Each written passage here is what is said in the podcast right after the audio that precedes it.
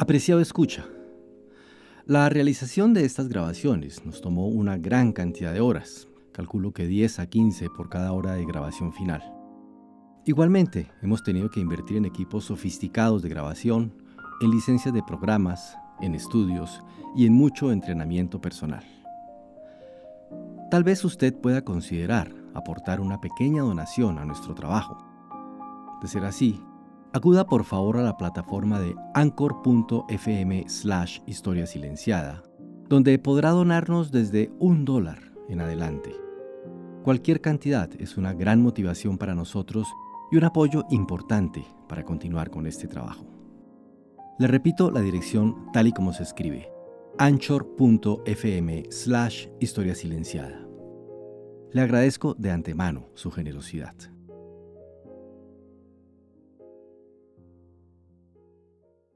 Cuarto, preparando la batalla final. Con el apoyo del exterior asegurado y el compromiso de aunar esfuerzos, el anticomunismo guatemalteco estaba en condiciones de planear y ejecutar su propio esquema, nos cuenta Francisco Villagrán Kramer. Había suficiente inquietud al interior de Guatemala, lo que permitía contar con un movimiento de resistencia local cada vez más importante, y existía un número creciente de exiliados en el exterior que, con un liderazgo unificado y el apoyo del gobierno de los Estados Unidos, país que podría proporcionar armas y financiamiento, garantizaban que pudiese realizarse una ofensiva armada con posibilidades de éxito. Porque a lo largo de 1953, pero sobre todo a partir de 1954, la oposición al régimen fue creciendo y a la vez organizándose de un modo mucho más eficaz y sistemático. En primer lugar, porque otra importante institución volcó todo su peso en contra del gobierno, la Iglesia Católica. Monseñor Mariano Rosell y Arellano, un decidido anticomunista que conocía bien los sentimientos piadosos de su pueblo y que estaba sumamente preocupado por el hostigamiento de Arbenz hacia la Iglesia, organizó una gran peregrinación nacional del Cristo Negro de Esquipulas, una imagen que era venerada desde hacía siglos por la población. Roselia Arellano colocó una copia del Cristo Negro de Esquipulas, realizada por el artista Julio Urruela, en un camioncito y la llevó en peregrinación y rogativa por todo el país. El Cristo fue proclamado luego capitán general del Ejército de la Liberación, por quienes se alzarían en definitiva contra Arbenz. La peregrinación del Cristo Negro de Esquipulas tuvo un efecto político cuya importancia es difícil de exagerar. Por una parte, sirvió para congregar amplias multitudes que encontraron así la confirmación de que la oposición de Arbenz era masiva y se extendía por todos los estratos de la población. Por otra parte, dio un aval moral a quienes creían que era imprescindible actuar contra la penetración del comunismo en el país, por cualquier medio que fuese, pues la jerarquía católica se pronunciaba abiertamente en su favor.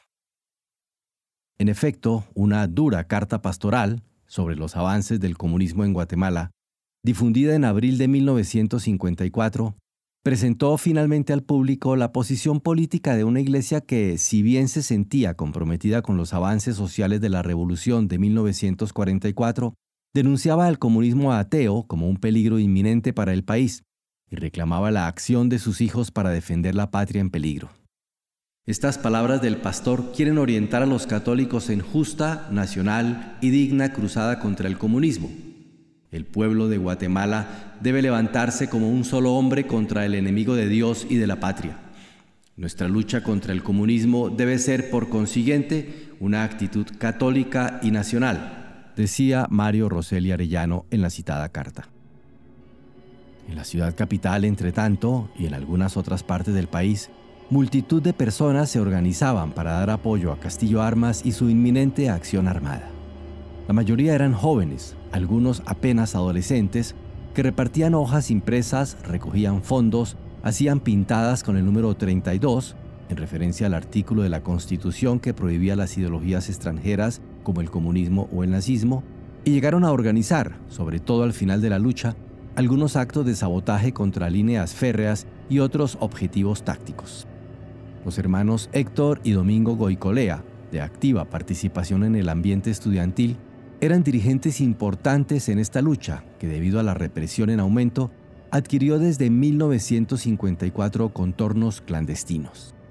Los jóvenes funcionaban en pequeños grupos, muy parecidos a las células características de los comunistas, se comunicaban con una sola persona fuera de su círculo y adoptaban todas las normas del sigilo propias de la clandestinidad. Porque, en todo caso, la represión así lo imponía. El gobierno de Arbenz conocía perfectamente de la conspiración que se tramaba en su contra, de las actividades de Castillo Armas en Honduras, que poco a poco iba aumentando el número de los comprometidos con la acción armada, y del apoyo que desde ese país, Nicaragua y los Estados Unidos recibía o podía recibir el militar exiliado. El 30 de enero de 1954, el presidente Arbenz denunció que existía un movimiento contrarrevolucionario destinado a derrocarlo mediante una intervención extranjera, cuenta Francisco Villagrán. Y al día siguiente el Congreso aprobó el decreto 1036 que declaraba a Miguel Idígoras Fuentes y Carlos Castillo Armas traidores de la patria. Pero, más allá del plano simplemente declarativo, el gobierno procomunista decidió, por una parte, acelerar su acción represiva en tanto que a la vez se disponía a aumentar su capacidad de respuesta política y militar. Las detenciones y los cateos a casas de dirigentes opositores, ya frecuentes después de Salamá, aumentaron desde comienzos del año nuevo y se hicieron más intensas a medida que las noticias sobre el posible ataque de Castillo Armas iba dando contornos más concretos a su posible invasión. Mientras así se trataba de poner freno a los avances anticomunistas, se procedía también a fortalecer las filas de los partidarios del gobierno. La situación económica en 1954 ya no era realmente buena. Si bien la reforma agraria no había producido la catástrofe alimentaria que muchos opositores habían predicho, había sin embargo escasez de azúcar y de carne, y un aumento constante de precios que reducía la capacidad adquisitiva de los salarios. El turismo se había reducido a la mínima expresión y existía una fuga de capitales que tendía a desvalorizar el quetzal, la moneda nacional que tenía paridad con el dólar. En la medida en que se iba apreciando la distancia entre las promesas del gobierno de espectaculares ganancias económicas y la realidad que se vivía, el entusiasmo de las masas se iba desvaneciendo. Esto no quiere decir que hubiese un profundo descontento entre los trabajadores y campesinos o que el gobierno corriese el riesgo de enfrentar protestas o acciones en su contra, pero sí que decrecía el número de sus partidarios entre los sectores medios urbanos y que de las masas populares solo se podía contar con la parte más organizada y politizada, con la vanguardia, para emplear los términos que usualmente utilizaban los marxistas. Por eso, para los principales dirigentes comunistas y para el propio Arbenz, la solución consistía ante todo en armar a los civiles que pudiesen defenderlos. Se tenía en dichos círculos una enorme confianza en el apoyo que el gobierno revolucionario pudiera recibir ante cualquier amenaza proveniente del exterior. Se confiaba también, aunque con menos entusiasmo, en el ejército regular, pero se deseaba organizar militarmente el respaldo popular para asestar, sin duda, un golpe definitivo y letal a la contrarrevolución. Un solo problema parecía existir al respecto la negativa norteamericana de vender armas a un gobierno que ya se percibía como entrando en la órbita comunista y las presiones que ese mismo país había ejercido sobre otras naciones de Occidente, Dinamarca, México, Suecia, Argentina y Cuba, para que no se vendieran armas a Guatemala. Ante tales circunstancias, y en vista de los crecientes lazos con los países del bloque soviético, Arbenz decidió dar un paso radical y comprar armas más allá donde se las vendieran. Checoslovaquia, con la obvia aquiescencia de la Unión Soviética, fue el país que se avino a realizar la transacción. La operación se hizo con el mayor sigilo posible, de modo de no alertar a los Estados Unidos ni a la oposición interna, y se inició con una maniobra política bien diseñada para producir confusión entre sus enemigos. El día 19 de enero de 1954, Apenas a los cuatro días del regreso de Fortuny de un viaje en que había acordado con los checos la venta de las armas, partió del país con rumbo desconocido el mayor Alfonso Martínez Esteves. El viaje del alto funcionario se atribuyó, en rumores que circularon ampliamente por la ciudad, a una desaveniencia que éste había tenido con el propio Arbenz. El día 23, en un comunicado que no sirvió para disipar ninguna duda, el gobierno afirmó que el jefe de la DAN, hombre de confianza de Arbenz, había partido para Suiza para un chequeo médico, necesario por las heridas que había recibido durante el incidente de la muerte de Arana.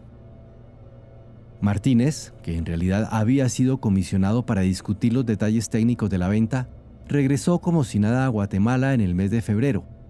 Había acordado ya el despacho de un cargamento de armas de fabricación alemana que los soviéticos habían capturado durante la Segunda Guerra Mundial. La llegada al país de esas armas marcaría, como veremos, un punto de no retorno en una vasta lucha que ya se desenvolvía a estas alturas de los sucesos en buena parte a nivel continental.